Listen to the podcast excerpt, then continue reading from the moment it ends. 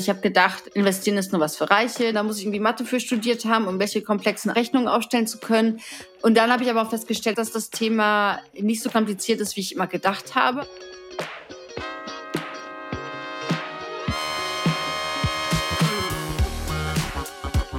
Willkommen bei Money Mindset, dem Finanzpodcast von Business Insider. Hier spreche ich meinen Gästen jede Woche darüber, wie sie zu ihrem Vermögen gekommen sind, was sie mit ihrem Geld machen und was ihr euch von ihnen abschauen könnt. Ich bin Leo Ginsburg, Wirtschaftsredakteur bei Business Insider. Disclaimer. Die Inhalte dieses Podcasts dienen ausschließlich zur allgemeinen Information und sind keine Kaufberatung für Finanzinstrumente. Aktien, Kryptowährungen und Investments sind grundsätzlich mit Risiko verbunden. Wie und ob ihr euer Geld investieren wollt, ist eure Entscheidung. Heute ist Margarete Honisch zu Gast. Margarete, 37 Jahre alt, und hat sich mit Ende 20 entschieden, sich selbst um ihre Finanzen zu kümmern. Und heute hat sie ein mittleres sechsstelliges Depot und setzt vor allem auf die Core-Satellite-Strategie. Wie das funktioniert und was wir von ihr lernen können, darüber sprechen wir jetzt. Hi Margarete. Hallo, grüß dich. Core-Satellite-Strategie. Klingt vielleicht erstmal kompliziert, aber lass uns direkt darüber sprechen. Kannst du uns in einfachen Worten erzählen, was hat es damit auf sich? Im Grunde geht es darum, dass man schaut, dass man tatsächlich sehr breit investiert ist, diversifiziert aufgestellt ist. Das sind dann beispielsweise ETFs. Und dann versucht man aber mit so kleinen Satelliten, die man sich aufbaut, eben die Rendite zu erhöhen. Das sind dann Anlageklassen oder Aktien, die dann vielleicht so ein bisschen, sage ich jetzt mal, risikoreicher sind, vielleicht auch mal ein bisschen spekulativer, die aber die Möglichkeit bieten, tatsächlich die Rendite auch zu erhöhen am Ende. Also hat man bei der Core-Satellite-Strategie sozusagen harten Kern und dann drumherum die kleinen Satelliten, die investiert man auch und der harte Kern ist sozusagen eigentlich der Grundbaustein deines Portfolios. Wenn wir jetzt auf die Praxis schauen, wie sieht es bei dir aus? Wie funktioniert die Strategie bei dir persönlich? Also bei mir ist es so, dass ich nicht direkt angefangen habe mit einer Core-Satellite-Strategie, sondern ich habe erstmal angefangen, einen ETF zu besparen und dann kam nach und nach mehr ETFs dazu, dann kamen irgendwann Einzelaktien dazu und dann hat sich diese Core-Satellite-Strategie so ein bisschen entwickelt, beziehungsweise ich hatte keine klare Linie in meinem Portfolio, in meinem Aktiendepot und dann habe ich mir gedacht, ich muss da jetzt mal irgendwie ein bisschen Ordnung reinbringen. Und dann habe ich mir eben nochmal alle Positionen angeschaut, die ich habe und mir überlegt, wie kann ich das jetzt klar strukturieren, dass ich da jetzt genauer weiß, worin ich investieren möchte, mit welchem Ziel auch und so weiter. Und so ist dann aus einzelnen Sparplänen, die ich am Anfang hatte, so eine Core-Satellite-Strategie herausgewachsen. Können wir einen kleinen Einblick bekommen, was ist zum Beispiel dein Kern in deinem Depot? Welcher ETF? Also da ist zum Beispiel MSCI World ist da drin, der DAX ETF ist da drin, weil ich den am Anfang bespart habe und irgendwann aufgehört habe, den zu besparen. Aber ich habe damals die Position einfach so günstig gekauft, dass ich den jetzt auch nicht liquidieren und verkaufen wollte, sondern habe das halt eben behalten. Dann ist aber auch noch Nasdaq 100 damit drin. Das habe ich auch mit in meinem Kern drin. Ja, also sozusagen die ganze Welt und bisschen stärkerer Fokus noch auf amerikanische Unternehmen. Mhm. Und wenn wir jetzt auf dein gesamtes Depot schauen, wie viel Prozent nimmt sozusagen dieser Kern ein? Also der Kern sollte idealerweise tatsächlich so 50 Prozent vom Gesamtportfolio beinhalten. Bei mir ist das jetzt so, wenn ich mir alle meine Investments anschaue, also ich habe auch Kryptowährungen, ich investiere auch in ein Startup beispielsweise, dann hat sich das bei mir schon mittlerweile leicht verändert, ist der Kern tatsächlich nicht mehr bei 50 Prozent, ist mittlerweile ein bisschen niedriger. Aber grundsätzlich würde man schon sagen, 50 Prozent sollten es maximal sein, weil letztendlich dieser Kern hat ja das Ziel, dass der mein Risiko insgesamt minimiert. Deswegen, je kleiner dieser Kern dann am Ende ist, desto höher ist mein persönliches Risiko, was ich damit eingehe. Und das muss man sich halt einfach bewusst sein. Ich würde da immer auch empfehlen, mit einem Kern zu starten und dann sich die Satelliten aufzubauen, statt zu sagen, ich versuche mir jetzt komplett eine ausgeklügelte Core-Satellite-Strategie irgendwie aufzubauen und aufzusetzen, sondern würde das tatsächlich erst so Step für Step machen, nach und nach mit das aufbauen. Und da wirklich schauen, dass maximal oder minimal 50 Prozent von meinem Gesamtportfolio auch im Kern drin sind in dieser stabilen Basis. Welche Branchen hast du so in deinem Portfolio? Was sind da so für ETFs, die man findet? Auf jeden Fall hat es einen sehr großen Fokus auf Technologien, neue Technologien, aber auch auf Nachhaltigkeit, also nachhaltige Lösungen. Beispielsweise sowas wie Cybersecurity finde ich total spannend, weil ich denke, dass in Zukunft kein Unternehmen ohne Sicherheitstechnologien auskommen kann. Und dann natürlich auch, wenn man sich auch die aktuelle wirtschaftliche Lage mal anschaut, dann natürlich auch, was gibt es für Lösungen, damit wir eben auch nachhaltige Energien erzeugen können, zum Beispiel. Aber auch das Thema Wasser, also Wasseraufbereitung, damit alle Menschen Menschen auch ja mit Wasser versorgt sind weltweit. Also sowas finde ich ganz spannend. Ja, das sind so die die Branchen, in die ich da auch gern investiere.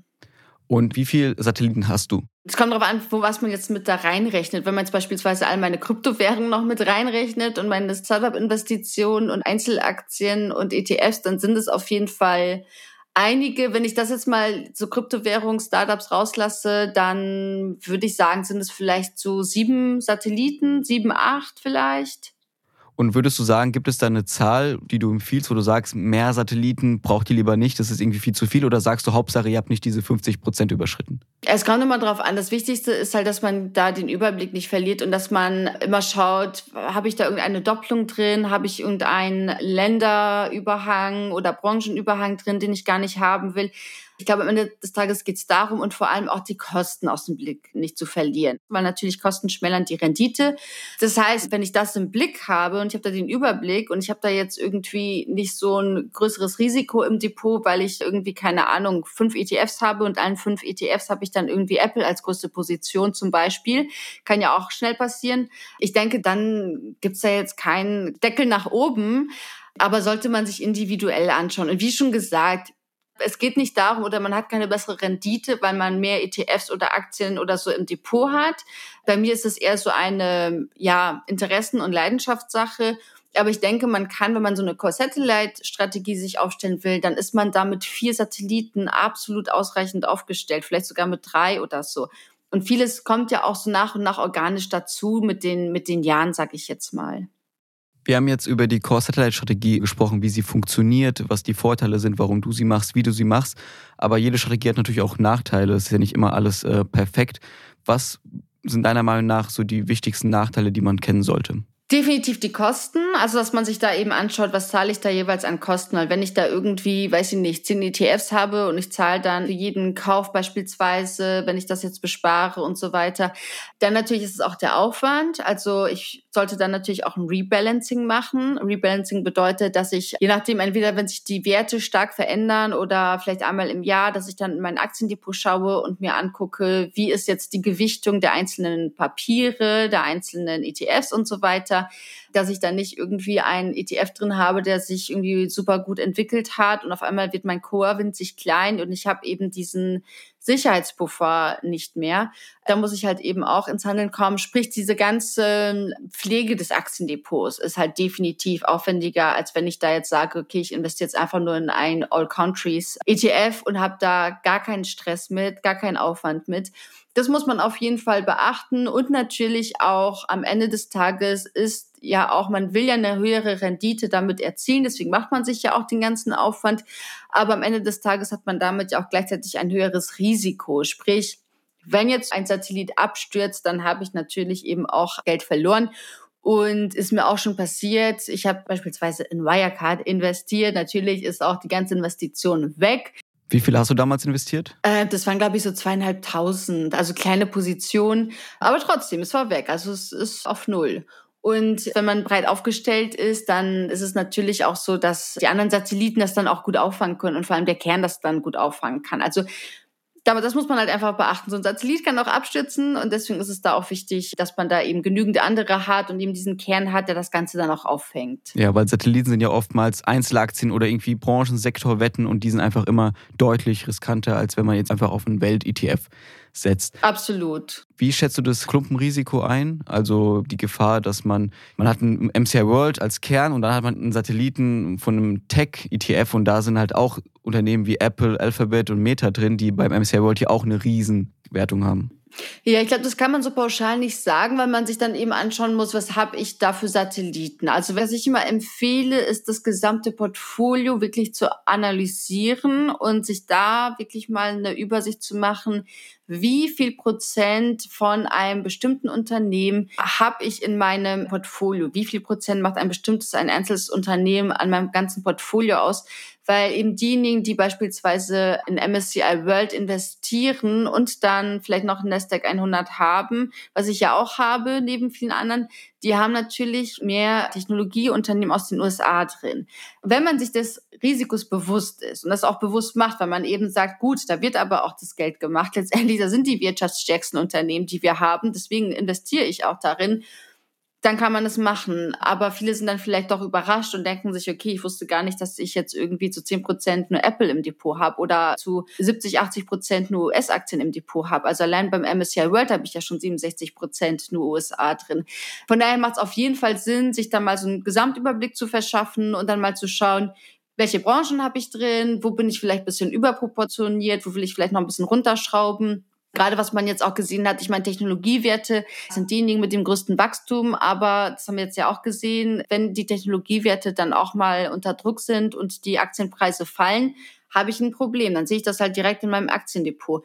Also wenn ich das Risiko sozusagen ein bisschen minimieren will, dann macht es natürlich Sinn, dass man auf so ja, antizyklische Werte setzt und sich dann auch mal was ins Depot holt, was eben nicht so stark dann betroffen ist von Inflation und so weiter, von, ja, von, von einer schwachen Wirtschaftslage auch. Also wir können zusammenfassen, so die größten Nachteile sind auf jeden Fall die Kosten, der Aufwand, das erhöhte Risiko und natürlich auch, dass man darauf achten soll, dass man kein Klumpenrisiko in seinem Depot hat. Ja. Du hast erzählt, dass die Core-Satellite-Strategie bei dir so über die Jahre sich entwickelt hat. Seit wann investierst du eigentlich an der Börse? Seit ungefähr zehn Jahren jetzt. Zehn Jahre, das heißt mit 27. Mhm. Wie kam es dazu? Was hat dich da motiviert einzusteigen? Also bei mir war es so, ich komme eigentlich aus der Kommunikations- und Medienbranche und eigentlich war das Thema für mich nie präsent. Also ich habe gedacht, investieren ist nur was für Reiche, da brauche ich irgendwie so einen schneidigen Broker, den ich hier am Telefon anschreien kann, der muss jetzt alles verkaufen oder so, wie man das halt so von Film und Fernsehen kennt. Also das war für mich eine Welt, wo ich gedacht habe, das ist eine ganz fremde Welt, da gehöre ich, gehöre ich auch irgendwie nicht hin. Und ja, ich habe dann irgendwann angefangen, mir zu überlegen, was kann ich eigentlich mit meinem Geld noch machen, außer es für alles Mögliche auszugeben, was ich nicht brauche. Und habe dann angefangen, Bücher zu lesen, Seminare zu besuchen. Also habe dann auch am Anfang irgendwie so Trading-Seminare besucht und äh, habe da wirklich, ja, versucht da auch viel zu lernen und bin dann so langsam eingestiegen. Also ich hatte dann auch ziemlich schnell dann eben den ersten ETF abgeschlossen, das erste Aktiendepot eröffnet ich weiß noch, da habe ich noch eine CD-ROM nach Hause bekommen vor zehn Jahren. Also es war oh eigentlich schon damals hat, hatte keiner, glaube ich, irgendwie so ein CD-Fach im Computer. Aber genau. Ja, und so fing das letztendlich an. Und ich habe dann ziemlich schnell gemerkt, dass das Thema nicht so kompliziert ist, wie ich immer gedacht habe. Also ich habe gedacht, eben investieren, das ist furchtbar aufwendig und da muss ich irgendwie Mathe für studiert haben, um welche komplexen Rechnungen aufstellen zu können. Und dann habe ich aber auch festgestellt, dass ich wirklich auch Spaß und Freude am Thema hatte. Also habe dann eben auch irgendwann angefangen, in Einzelaktien zu investieren, weil ich es dann interessant fand. Du hast gesagt, früher hast du das Gefühl gehabt, du gehörst nicht in diese Finanzwelt hin, das ist alles eine komplexe Welt, man muss rechnen können und irgendwie reich sein und das ist gar nichts für dich. Heute bist du Teil dieser Welt, du hast Finanzbücher geschrieben, hast einen Blog, Coach und bist auch Kolumnistin bei uns, bei Business Insider mit deiner Kolumne aus Geld mehr machen, wo du immer über Finanzen schreibst. Warum findest du es wichtig, deine ganze Energie heute in dieses Thema Börse, Aktien, Investment zu stecken und Leuten zu zeigen, wie toll eigentlich dieses Thema sein kann? Ich finde es wichtig, weil bei mir ist es zum Beispiel so, ich habe einen Migrationshintergrund, ich komme aus einer Arbeiterfamilie. Also dieses Thema Finanzen, das war so weit weg, das war so unglaublich weit weg, dass man sich damit irgendwie auseinandersetzt und befasst und deswegen finde ich das so wichtig, dass man wirklich auch jeder Person zeigt und sagt, so, hey, du musst dich damit befassen. Also zum einen, da geht es ja gar nicht so um Vermögensaufbau, sondern einfach zu sagen, du musst ja auch für dein Alter vorsorgen. Also die meisten, die wissen ja gar nicht, dass sie eine Rentenlücke später haben, wie groß diese sein wird, dass sie wirklich auch selbst vorsorgen müssen. Und tatsächlich so ein bisschen das ganze Thema auch mehr zu demokratisieren. Ich finde, Banken haben uns allen immer so das Gefühl gegeben, Jahre und Jahrzehnte lang so, hey, das ist alles so ganz, ganz kompliziert komplex und schwierig und das ist irgendwie so ein Geheimwissen, was wir hier haben. Gib uns einfach dein Geld und wir legen das dann irgendwie für dich an oder machen was damit.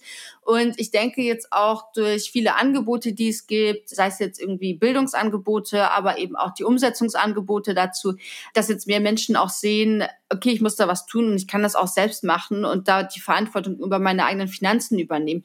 Ich glaube, das ist so ein ganz, ganz wichtiger Punkt und vor allem, dass diejenigen, die sich da auch an das Thema nicht rantrauen, weil die eben so wie ich früher immer noch denken, so, das ist nicht meine Welt, da gehöre ich nicht hin, dass die halt auch sehen, so, ja, doch, diese Welt ist eigentlich für alle da und alle können das auch nutzen für sich abschließend, was ist dein Ziel, warum du überhaupt anlegst? Investierst du auch, damit du später im Alter vorgesorgt hast? Oder hast du irgendwie andere persönliche Ziele, die du mit deinen Investments erreichen willst? Ja, es ist das Thema, ich denke, finanzielle Freiheit, finanzielle Unabhängigkeit. Und mit finanzieller Freiheit meine ich jetzt nicht, dass ich jetzt irgendwann den ganzen Tag nur in der Hängematte rumliegen will und gar nichts mehr machen möchte.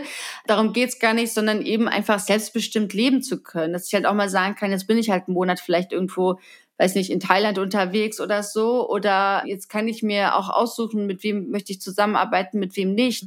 Also ich glaube, das ist so ein ganz, ganz wichtiger Punkt eben, dass man, wenn man eben die finanziellen Mittel hat, auch sein Geld ja selbstbestimmt leben kann. Und ich glaube, das ist halt schon etwas ziemlich, ziemlich Tolles, wenn man das machen kann, dass man wirklich so unabhängig von anderen auch ist. Und wie nah bist du zu dem Ziel der finanziellen Freiheit gekommen? Oder hast du es schon erreicht? Es kommt darauf an, wie man es für sich definiert. Also ich habe ja in einer Kolumne schon geschrieben, ich habe ja diese, dieses Jahr schon drei Monate auch in Thailand verbracht und habe da auch mal so reinstuppern können, wie würde sich das denn anfühlen, dieses äh, finanzielle Freiheit. Ich muss nicht arbeiten. Ich muss ganz ehrlich sagen, ich habe, glaube ich, nach zwei Wochen wieder angefangen zu arbeiten, weil ich einfach auch so Bock drauf hatte. Also ich glaube, ja, ich sag mal so, ich kann mir meinen Alltag relativ frei bestimmen, weil ich eben auch ja, weil ich auch selbstständig bin. Von daher, also ich bin sehr glücklich in der aktuellen Situation, aber mal schauen, was, ja, was das Leben noch so bringt. Margarete, vielen, vielen Dank, dass du hier warst, uns deine Geschichte erzählt hast und uns auch erklärt hast, was diese Core Satellite Strategie so ist. Sehr gerne. Vielen Dank für die Einladung. Das war wieder eine Folge Money Mindset. Ich hoffe, sie hat euch gefallen. Wenn ja, lasst gerne eine Bewertung da. Folgt uns auch gerne auf Instagram. Und wir haben einen neuen Newsletter bei Business Insider. Der heißt auch Money Mindset. Der erscheint jeden Donnerstag mit den besten Finanzgeschichten von Business Insider. Könnt ihr auch gerne kostenlos abonnieren. Ich bin Leo Ginsburg. Bis zum nächsten Mal.